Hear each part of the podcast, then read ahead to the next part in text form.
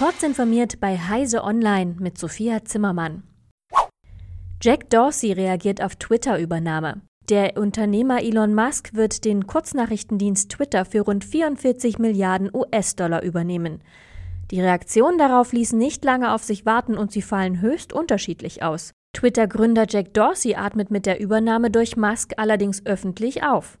In einem Twitter-Thread beschreibt Dorsey Twitter als offene Plattform, die eine Art globales Bewusstsein abbilde. Zum anderen verweist er auf die schwierige geschäftliche Lage und die verschiedenen Evolutionsschritte des Unternehmens. Eigentlich solle das Kurznachrichtennetzwerk niemandem allein gehören oder von einer Institution allein gelenkt werden. Es solle ein gemeinschaftliches Gut auf Protokollebene sein, und Dorsey glaubt, dass Elon Musk genau dies realisieren könne. Digitale Währung für Mexiko. Mexiko nimmt die Entwicklung einer digitalen Währung in Angriff. Das hat die Gouverneurin der mexikanischen Zentralbank Victoria Rodriguez Ceja im Senat des Landes bekannt gegeben.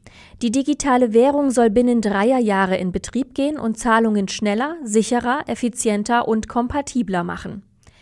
Der digitale Peso werde allerdings nicht die Münzen und Banknoten, die wir kennen, ersetzen, sondern ein alternatives Mittel sein, das es der Mehrheit der Bevölkerung ermöglichen wird, Bankkonten und Nichtbankkonten zu eröffnen, so Ceja. Anfang des Jahres hat Mexikos Regierung bereits das digitale Zentralbankgeld angekündigt.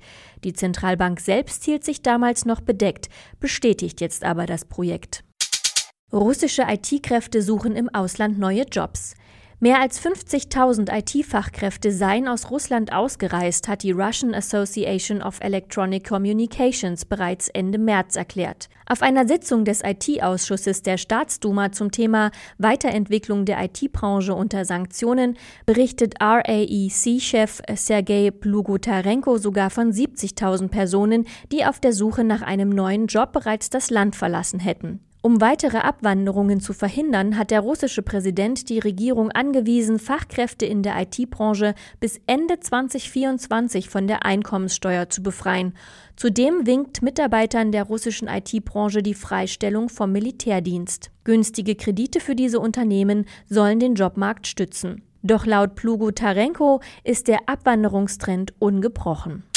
NASA verlängert Missionen. Die US-Weltraumagentur NASA hat auf einen Schlag acht Missionen verlängert, fünf davon auf dem Mars. Aus dem Orbit sollen die Sonden Maven, Mars Odyssey und Mars Reconnaissance Orbiter den roten Planeten weiter erforschen, auf der Oberfläche der Rover Curiosity und der Lander Insight. Außerdem hat die Asteroidensonde Osiris-Rex als Osiris Apex eine neue Aufgabe bekommen und die Marssonde Lunar Reconnaissance Orbiter soll weiter um den Erdtrabanten kreisen.